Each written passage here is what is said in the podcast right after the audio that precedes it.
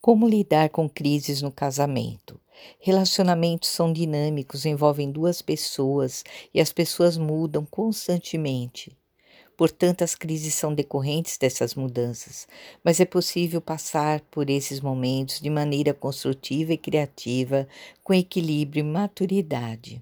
Dicas: deixar de lado os motivos dos conflitos e proporcionar momentos de toque, como por exemplo dançar abraçados, sem falar, apenas deixando-se levar pela música.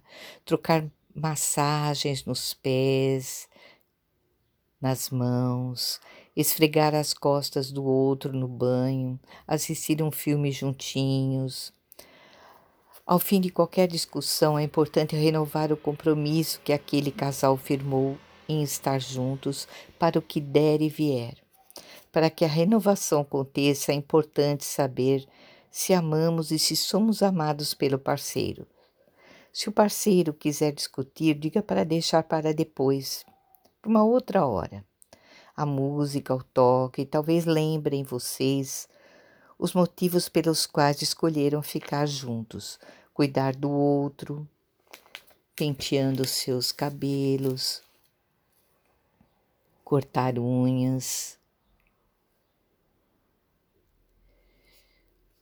Uma atitude de intimidade que alivia as tensões e pode diluir mágoas e ressentimentos.